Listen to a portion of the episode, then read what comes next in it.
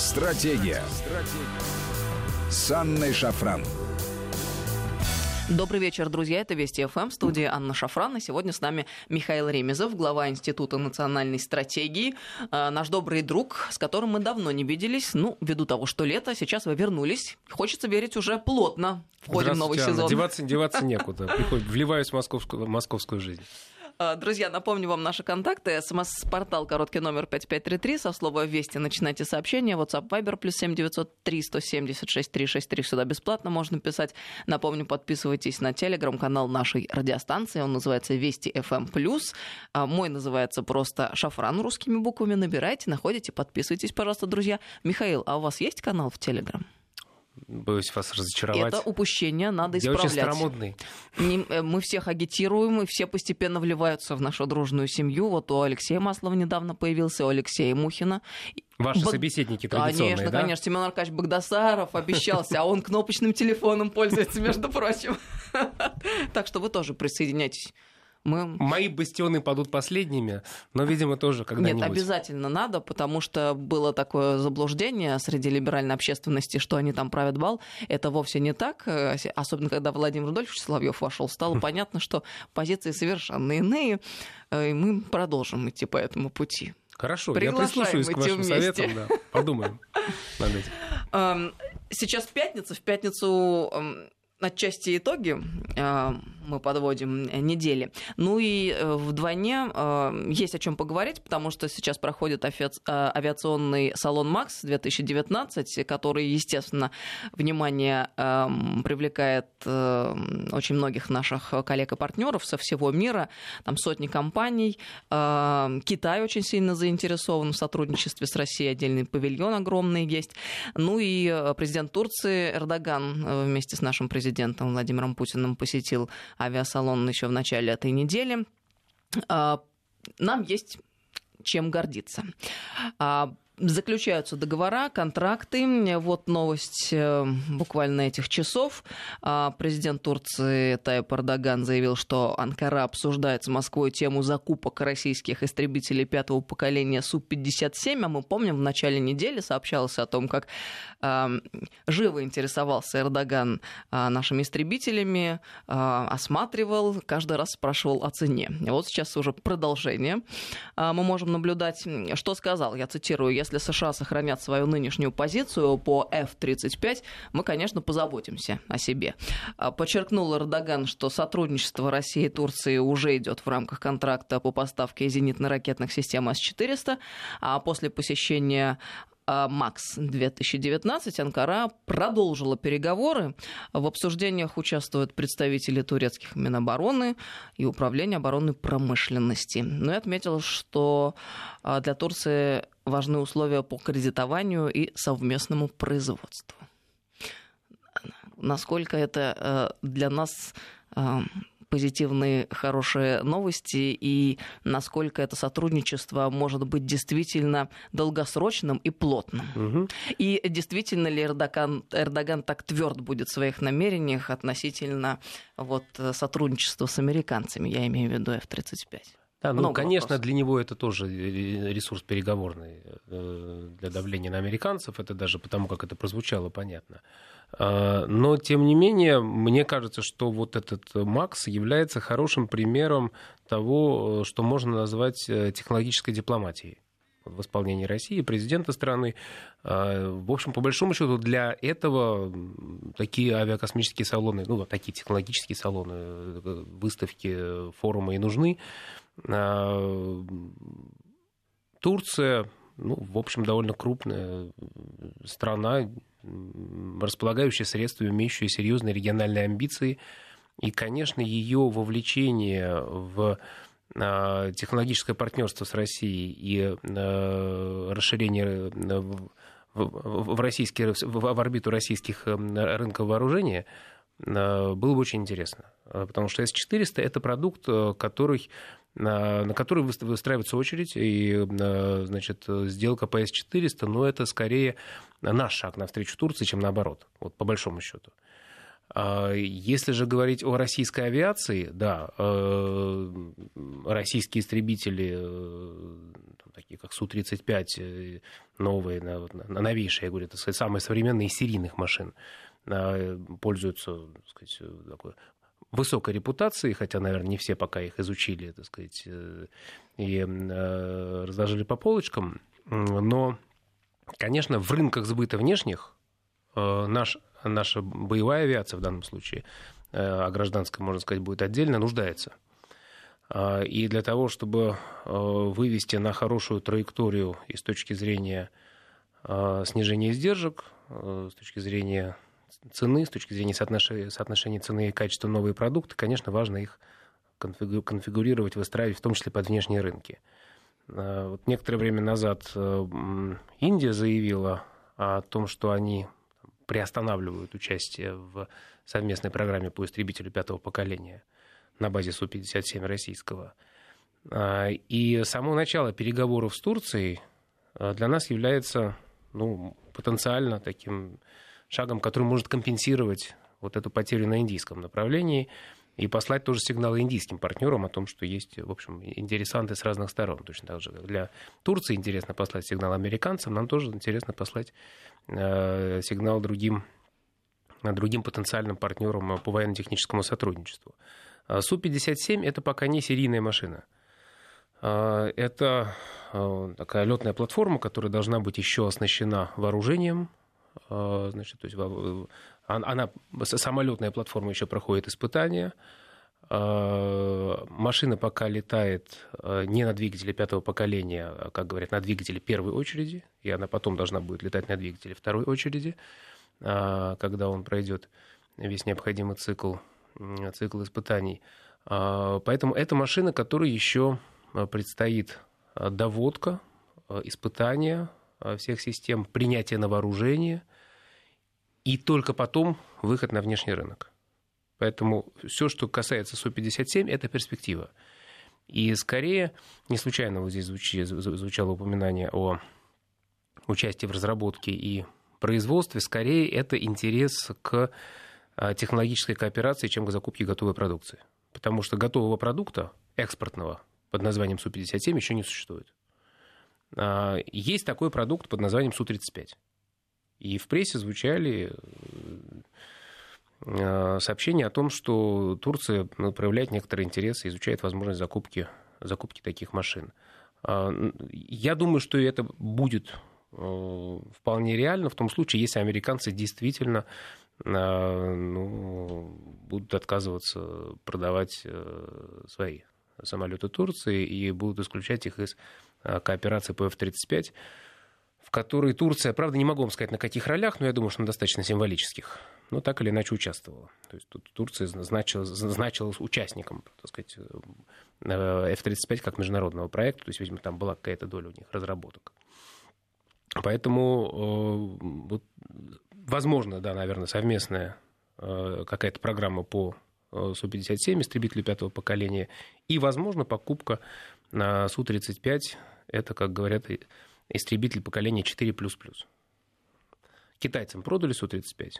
Было, было много дискуссий относительно того, не опасно ли продавать такие современные передовые машины стране, которая так сказать, сразу все копирует и делает обратный инжиниринг но, скрипя сердце, продали. Но если уж китайцам продали, то почему, почему и туркам э, не продать? Ну, там, как в анекдоте, наверное, должно быть написано в инструкции в конце «обработать напильник». Обработать, совершенно верно. То есть маленькое ноу-хау, так сказать, остается, да. Маленькое ноу-хау. До а. чего китайский инженер не всегда сам дойдет. А, вот, поэтому хорошо бы, конечно, расширить э, свое присутствие значит, на турецком, турецком рынке с точки зрения высокотехнологичных товаров и услуг. В этом плане представляет интерес, конечно, и гражданская авиация. Не случайно значит, Путин завел Эрдогана там, на борт э, МС-21. Э, и представляет интерес космос. Эрдоган положительно отреагировал на идею Рогозина о том, чтобы подготовить турецкого космонавта значит, к полету на МКС. И это, в общем, хорошее и правильное начинание. Россия может выступать таким проводником в космос для новых космических держав. Это и хорошо как миссия, это хорошо с точки зрения именно дипломатии, как жест. Вот. И это, в общем-то, и бизнес тоже, потому что Россия должна закупать свои собственные затраты на пилотируемую космонавтику. А, вот э, этот спектр идей э, с Турцией интересен. Посмотрим, что из этого получится. Э, понятно, еще раз повторю, что для Эрдогана все это в том числе и, так сказать, усиление переговорной позиции в отношениях с Соединенными Штатами. И понятно, что учитывая прагматизм Трампа, мне кажется, вот последнее, что он хотел бы, это упускать Турцию как важного партнера по военно-техническому сотрудничеству, это реально последнее. Поэтому, я думаю, Трамп предложит серьезные усилия к тому, чтобы его местные товарищи не саботировали военное сотрудничество с Турцией. Но все равно э, Турция это страна, которая идет по пути диверсификации своих э, значит, э, военных контактов. То есть не складывать все яйца в одну американскую корзину. Ну, это логично. А что касается Америки, вы думаете, там ситуация такая, что есть военный Пентагон, условно говоря, который понимает вот эту опасность, С-400, F-35, и есть Трамп, которого меньше интересуют такие тонкости, а больше интересует проблема экспорта? Э, я доподлинно не знаю позицию военных, насколько она основывается именно на такой ну, серьезной глубинной экспертизе, и насколько речь идет о военно-технической проблеме, а, а насколько о политической. Ну, это ну, нужно, так сказать, просто там глубоко вникнуть в, в матчасть. Э, значит, э, ну, плюс еще в дополнение к двум названным странам есть демократы, которые в любом случае значит, и не обязательно демократы, есть оппоненты Трампа из обеих партий. Которые в любом случае э, будут э, вставлять ему палки в колеса. А Турция как э, молодая космическая держава, это действительно такая возможная ближайшая перспектива? Ну а почему нет? Это вот в конце сентября должен полететь первый арабский значит, космонавт, подготовленный Роскосмосом. И ну, будем надеяться, что все останутся друг другом довольны стороны. А я прошу прощения, что это за арабские космонавты, с какой он страны? Саудовская Аравия или Эмираты? Кажется, Эмираты. Объединенные Арабские Эмираты. 25 сентября будет э, запуск пилотируемого корабля. А вообще вот для слушателей вы могли бы пояснить, какой интерес вот этим странам запускать престиж. своих собственных Конечно, престиж. Только это чисто на... вопрос имиджевый, да? да? На сегодня, конечно, это миссия престижа, вот, и речь идет, э, ну, просто по большому счету, в каком смысле о таком вип-туризме космическом. Только когда вип-туристом выступает не индивидуальный, так сказать, какой-то персонаж богатый, да, а, а государство. А государство. Но в перспективе может речь идти о чем-то большем, скажем, Э, о э, выполнении каких-то экспериментов на борту. И здесь Россия тоже могла бы предоставлять свою инфраструктуру э, для выполнения каких-то научных программ для других государств, интересы других государств. Она может продавать и рабочее время своих космонавтов значит, для выполнения программ, и рабочее пространство для того, чтобы кто-то приехал со своими экспериментами. Но для этого нужно запустить новый модуль, вот, а потом и новые модули на МКС. Многофункциональный лабораторный модуль, потом модуль научно-энергетический. Но получается, если речь идет о Турции, то это тоже своего рода такой имиджевый проект. Да, конечно. Для Турции это имиджевый проект, и не случайно он прозвучал в контексте, так сказать, празднования столетия республики. Э, значит, и это, это, это вопрос престижа вот, на данном этапе. Ну, просто когда э, вопрос ставится таким образом, э, космическая держава, молодая космическая держава и, и имиджи вопросы все таки несколько разные вещи, потому что когда вот такой среднестатистический слушатель, обыватель э, слышит космическая держава, несколько другие ассоциации возникают, что, мол, страна сейчас как начнет инвестировать, как построят еще какой-нибудь космодром, грубо говоря. Нет, ну и понятно, э, понятно, что помимо вопросов э, национального престижа, связанного с пилотируемой э, космонавтикой, с пилотируемыми миссиями, есть прагматичный космос, и Турция тоже сейчас занимается созданием своего спутника.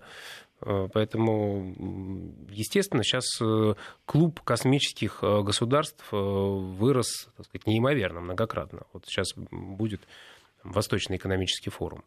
В общем, все государства АТР ключевые, Тайвань, Таиланд, Индонезия, Малайзия, я не говорю даже про Японию, так сказать, она уже не, не новая космическая держава далеко, вполне себе зрелая, а, значит, они активно развивают э, э, или хотят развивать, начинают развивать какие-то космические программы, связанные ну, скажем, с дистанционным зондированием Земли, значит, с отслеживанием экологической обстановки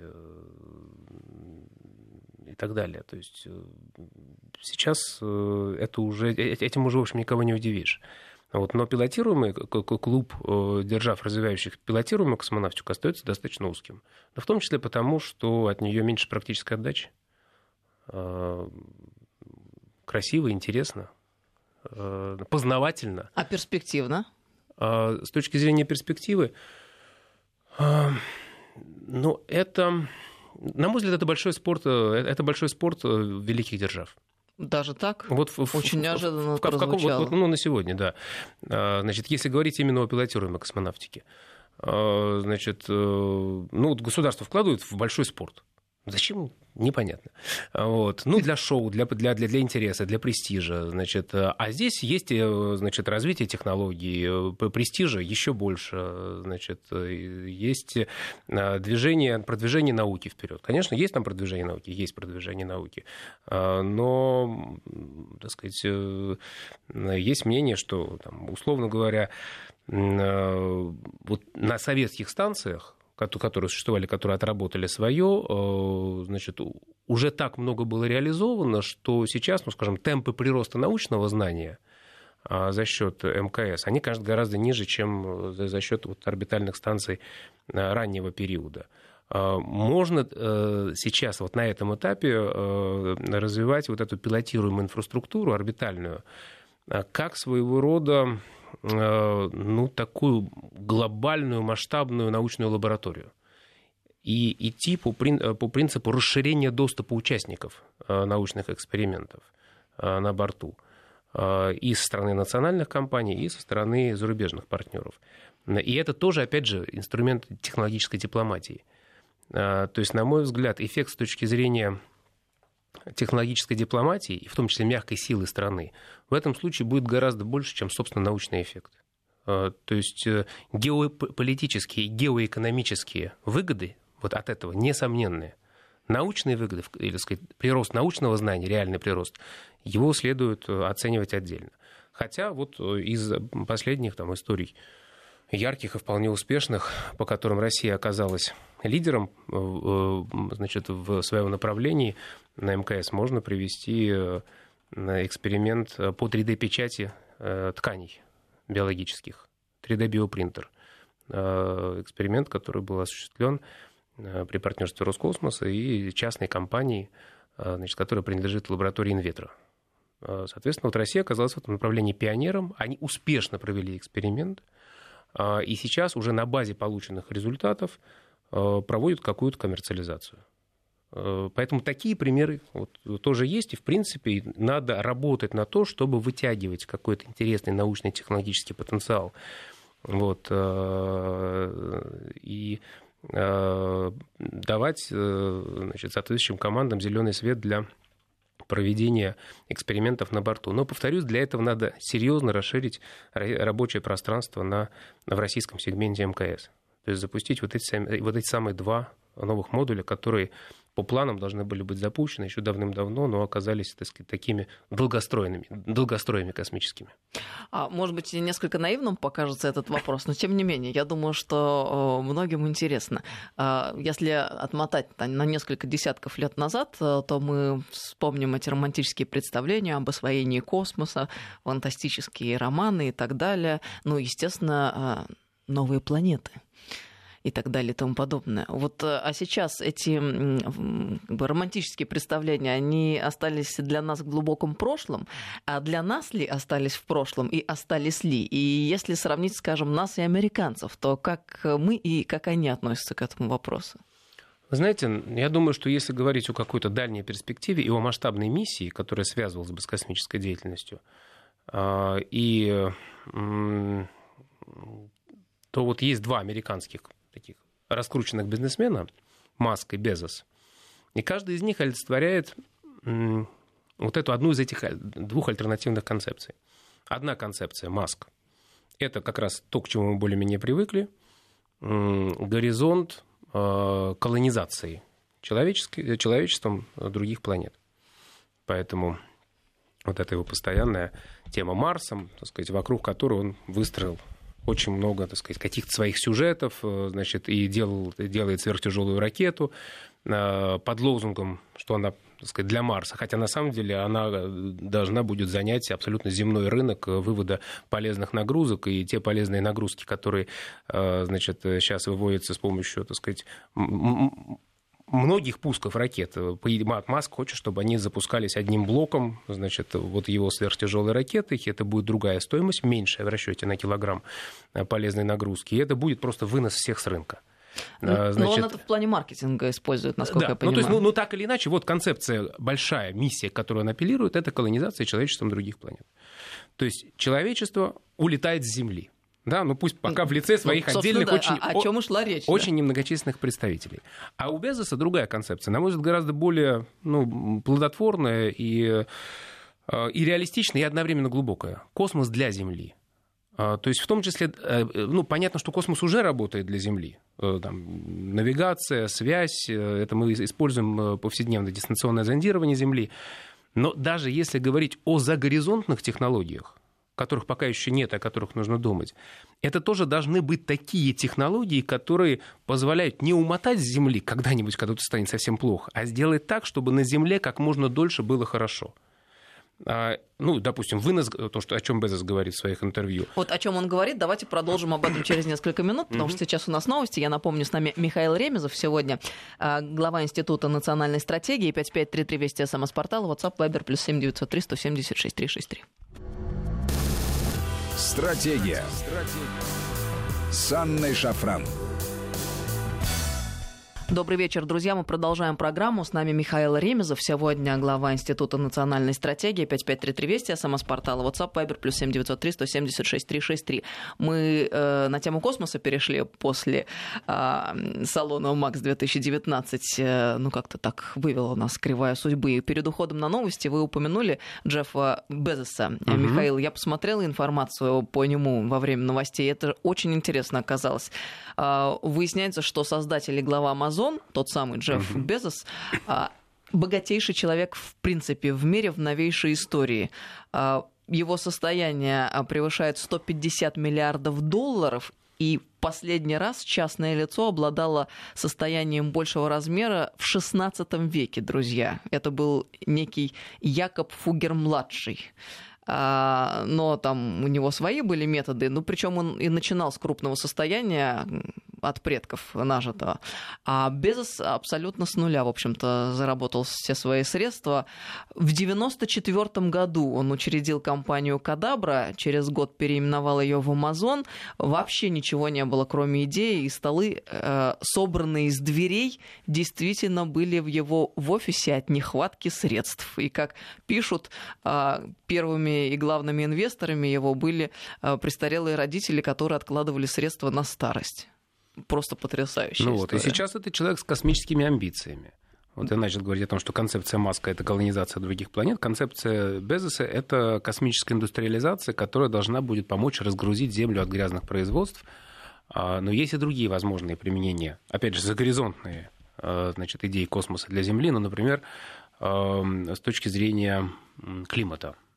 Э, с точки зрения наблюдения, анализа экосистемы Земли. Не просто по погоды, да, вот именно с точки зрения формирования адекватных моделей э, климата и экосистемы на первом, а потом этапе, а потом и влияния. Э, значит, вот, вот, вот такие вот футуристические идеи им владеют, но помимо футуризма у него есть абсолютно конкретные прикладные проекты значит, по созданию ракет, кораблей, Э, который он проводит, в отличие от Маска, в основном за собственный счет. У него гораздо больше, естественно, подушка безопасности финансовая, так сказать, возможность финансового маневра, э, чем у Маска. Э, и он менее шумный, но движется в эту сторону вполне системно. Но э, мы же понимаем, э, что если технологии будут двигаться э, и развиваться такими же темпами, как сегодня, а, то, в принципе, тот, кто не будет в космосе, вот именно в смысле том, который предлагает Безос, тот останется глубоко позади, и вряд ли можно будет уже преодолеть вот это отставание. И смотрите, у нас о чем речь с вами зашла? О том, что у американцев, у двоих, которые вот так серьезно космосом занялись, хотя Маск, конечно, более такая мутная тема, но тем не менее, как бы будем считать. Нет, ну, он, он, безусловно, достиг успехов. Здесь, несомненно, понятно, что он достиг успехов, э, стоя на плечах э, гигантов, то есть ему передали и э, помогли и кадрами, и, видимо, какие-то технологические наработки передали и дали госзаказ, но, тем не менее, он, как технологический предприниматель, как менеджер, сумел Э, организовать эффективный процесс. Ну, так вот, смотрите, у них, получается, такие есть очень амбициозные и очень далеко идущие амбиции, которые связаны либо с освоением планет и переселением Земли, а, либо там с а, контролем над планетой в целом, вплоть до контроля климата и так далее. Это действительно, ну, так, масштабное. Мы понимаем, для того, чтобы победить, цели должны быть очень масштабными. В результате это э, то, что реализуется в практике, несколько отличается от планов изначальных, но вот именно для этого масштабно надо мыслить. А а если говорить о нас, о России, как, в общем-то, ведущей тоже космической державе, мы ставим перед собой такого рода масштабные цели или нет? Или какие цели мы перед собой ставим? Ну, одна из новостей относительно недавних, которая тоже в контексте Маска звучала, это э, развитие проекта «Сфера». Э, это э, проект по наращиванию, модернизации и интеграции российских спутниковых группировок. А, я думаю, что вот с точки зрения каких-то насущных нужд нашей страны, это именно развитие спутниковых группировок, э, а, усиление своего присутствия в ближнем космосе. Это задача номер один. Но для этого нужны еще и средства выведения. Соответственно, наша другая задача, не менее важная, это создание эффективной и перспективной продуктовой линейки посредством выведения. Там сейчас нет смысла вдаваться в детали, но так сказать, э, те ракеты, на которых мы летали долго, которые себя хорошо зарекомендовали, там, какие-то из них э, уже будут выводиться из строя как протон, в том числе по экологическим соображениям.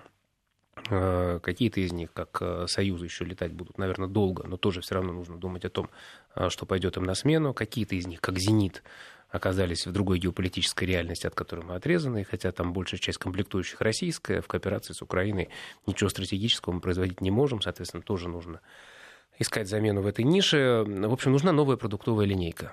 Э, если не полностью новая, то существенно обновленная по средствам выведения. Для того, чтобы делать в космосе что бы то ни было. Вот просто что бы то ни было. Так сказать, э, э, чтобы мечтать, значит, или делать что-то там насущное необходимо, нужно иметь для этого возможность. Вот, собственно, сейчас Россия занимается созданием и наращиванием таких возможностей для того, чтобы иметь возможность проводить какую бы то ни было космическую политику. Вот, поэтому, на мой взгляд, э, сейчас нам нужно сделать ставку именно на ближний космос. Э, это то, что и с точки зрения экономики, и с точки зрения безопасности является наиболее, наиболее насущным. А возвращаясь э, к изначальной точке нашей беседы, мы Кстати, говорим... извините, да. вот, чтобы вывести на какую-то миссию, значит, ну пусть она будет не планетарная, а, хотя тоже можно и про планетарные сказать. Я думаю, что это особенности нашей страны, как страны самой большой, самыми растянутыми коммуникациями, а, недоосвоенной. А, и космос абсолютно необходим, чтобы сшивать нашу страну, чтобы она была коммуникационно связана, чтобы она была, чтобы она была единым целым. А, и давайте сначала выполним вот эту миссию с точки зрения такой российской геополитики – если мы сможем ее выполнить, то мы сможем много чего, предложить и во внешний мир в качестве э, продуктов и услуг э, так сказать, высокотехнологичного экспорта.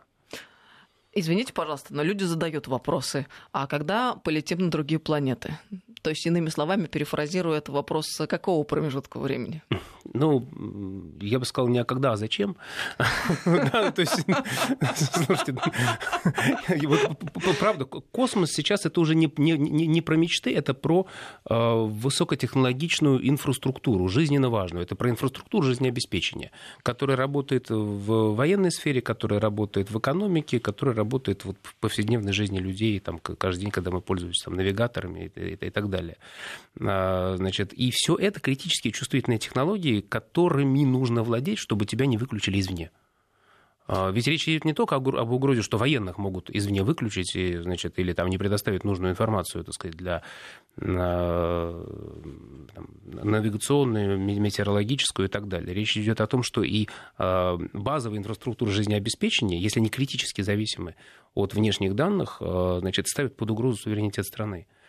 Поэтому здесь э, военный космос, так сказать, э, это Э, э, скажем так, суверенитет в космосе и безопасность в космосе, эта тема гораздо более широкая, чем, собственно, военный космос. Да?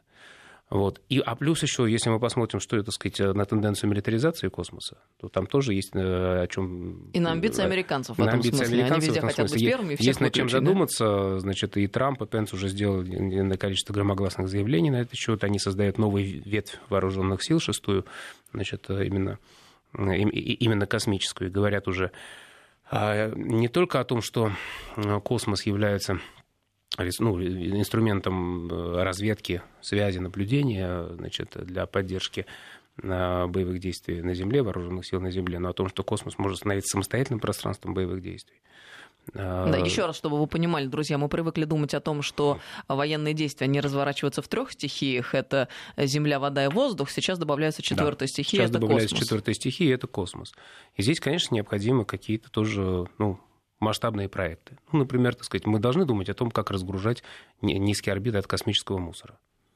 Должны думать. Э, для того, для того, чтобы разгружать, надо сначала этот космический мусор отслеживать, уметь видеть, Э, то есть иметь и средства наблюдения разносторонние, разноплановые, и э, модели, значит, нужно управлять аппаратами, значит, чтобы они не мешали друг другу и чтобы значит, они могли уклоняться от космических объектов.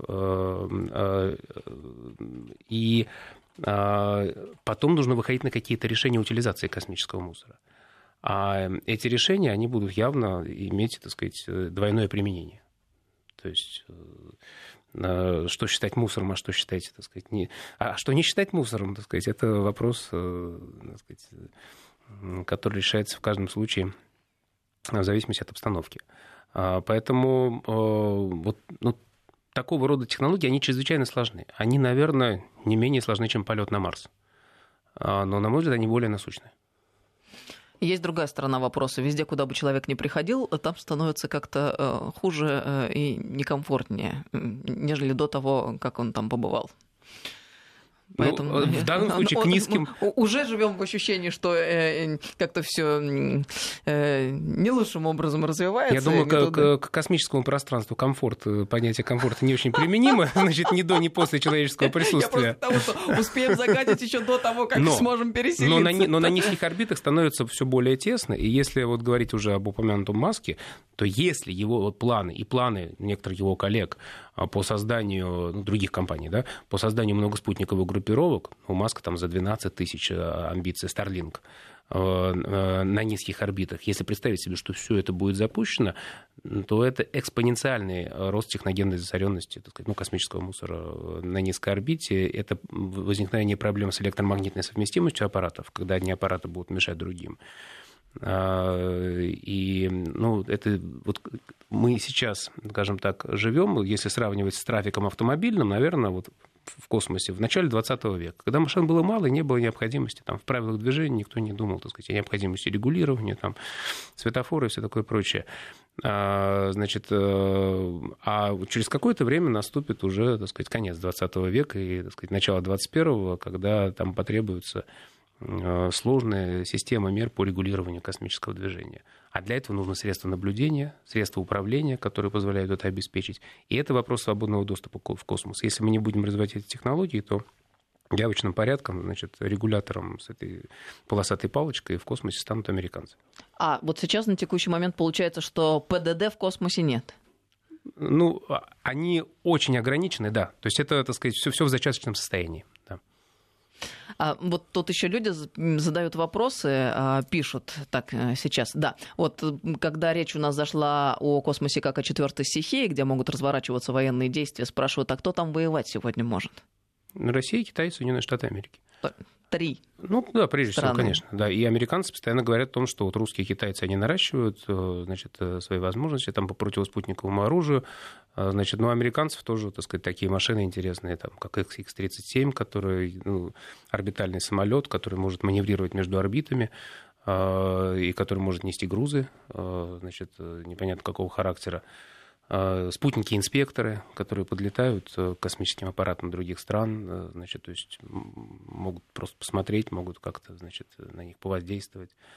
А, поэтому, в общем, американцы, конечно, я думаю, вот в этой сфере э, значит, какое-то лидерство имеют, хотя эта сфера чрезвычайно закрыта. Вот там, если ну, ракетное вооружение, стратегическое раке... значит, э, средства сдерживания, стратегические потенциалы ракетные, они оказались достаточно прозрачными из-за того, что стали объектом контроля, система контроля вооружений, так сказать, великие державы, они, так сказать, по крайней мере, в значительной степени раскрыли. Раскрыли карты, что у кого есть то вот эта тема военного э, космоса, собственно, орбитального, она очень, очень закрытая, и мы, на самом деле, об этом мало что знаем. А Китай, про который так часто заходит речь, вот они недавно обиделись на Болтона, который на Украину приезжал и заявлял о том, что, мол, китайцы воруют технологии. Тут выступил э, накануне э, китайский посол в Киеве с осуждением слов Болтона, что, мол... А Болтон прокомментировал, да, э, ну, сотрудничество ну, с Украиной? Да-да-да, не вмешивайтесь, мол, сказал американцам Но их же очень встревожила покупка Мотор Сича. Конечно. Э, двигатель строительной компании, а, значит, который действительно является носителем очень мощных компетенций, исторически э, так сложилось, советских еще в двигателестроении. Э, и, конечно, для китайцев это просто подарок. Э, вот то, что эти компетенции им, так сказать, я думаю, не задорого значит, э, идут в руки. А американцам это, конечно, то, что их это не может не тревожить, не может это им не нравиться. Ну, по моим ощущениям, такая там заруба, которая на, в информационное пространство выплеснулась, может быть, еще не со всей своей полнотой. Вот почему информация о том, что Трамп сказал пересмотреть военную помощь Украине, явно с этим связана. То есть, интересный, кстати, момент. Да, то есть вот эти вот вещи, они, но новости, они рядышком появились, и мне кажется, что здесь есть Да, связь. потому что я, например, связывала это с тем, что Зеленский отказывался ну, воевать так полномасштабно, как Порошенко, хотя мы сейчас видим, потому что на Донбассе происходит, Трамп к сожалению, возобновилось. Китай. Трамп, ну, Трамп То есть, и это Китай. как бы был посыл Зеленскому, хочешь американскую помощь, Конечно. давай воюй. Но вот э, Китай тоже Мне интересный кажется, ему момент. гораздо, ему гораздо интереснее Китай. Вот, э, потому что у них все с Китаем все, все у них уже по-серьезному происходит. Мы с вами говорили об этом. Да. ну вот так мой этот вопрос был на самом деле про то, насколько креативны или вторичны китайские технологии и возможности в космосе. Можно ли об этом Вы знаете, судить? если говорить об их э, таких программах амбициозных, масштабных и заметных, э, ну, например, пилотируемая э, орбитальная инфраструктура, собственно, орбитальная станция, то они, в общем-то, повторяют то, что делал уже Советский Союз, значит, просто на новом технологическом уровне. А, Причем повторяют, что интересно не с большей скоростью, при том, что сейчас, в общем, возможностей больше, там, вычислительная техника, новые материалы и все такое прочее. Примерно в том же темпе движутся по той же дорожке, просто ну, на, на, на базе новых э, технологических возможностей и решений. А, по Луне у них амбициозная, интересная программа. Китайцы, э, так сказать, безусловно, в числе лидеров то есть, с точки зрения научного космоса там, а, по исследованию Луны. Огромное количество у них ракетных стартапов.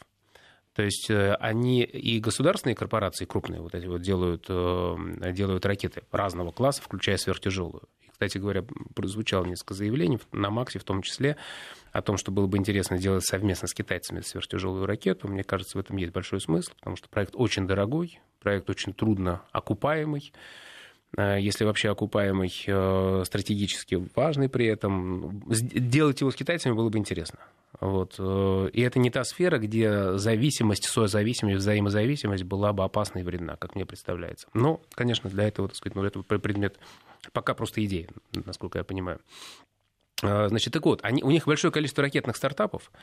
Э, значит, явно не все из них выживут, потому что китайцев не пускают на внешние рынки. Вот гораздо больше, даже более жестко, чем против нас, американцы играют против китайцев э, на рынке э, средств выведения, а, потому что китайцы со своим демпингом могут, конечно, этот рынок э, занять. И американцы делают все и де-факто, и де-юре для того, чтобы ну, все те, кто хоть в какую-то кооперацию с Соединенными Штатами вовлечены, не пользовались китайскими ракетами. А, значит, поэтому, в общем-то, они ограничены пока своим рынком. Э, значит, э, но тем не менее они развивают очень широко линейку, линейку средств ведения, так сказать, э, от самых легких до самых тяжелых. В том а, числе с помощью частного бизнеса. У нас как-то очень быстро подошло время к концу. Но вот очень полезная беседа, потому что наши, наши заокеанские коллеги пытались и пытаются убедить в том, что а, Россия ничего не может, экономика разрушена э, в клочья. Помните эти беседы? Но они как-то ушли на второй план в последнее время. Но когда речь идет о масштабных, действительно фундаментальных вещах, таких как космос, мы понимаем, что вот есть Россия, США, Китай. На Никуда Максе, не на Максе был представлен макет прорывного продукта, который называется ядерный буксир. Вот. Но это только макет, это очень перспективная разработка, значит, но это э, то направление, по которому Россия действительно является технологическим лидером. Очень интересно. Спасибо вам огромное. Михаил Ремезов был с нами сегодня в студии, президент Института национальной стратегии. Михаил, до новых Спасибо встреч. Вам. Счастливо. Спасибо. Стратегия. Стратегия. С Анной Шафран.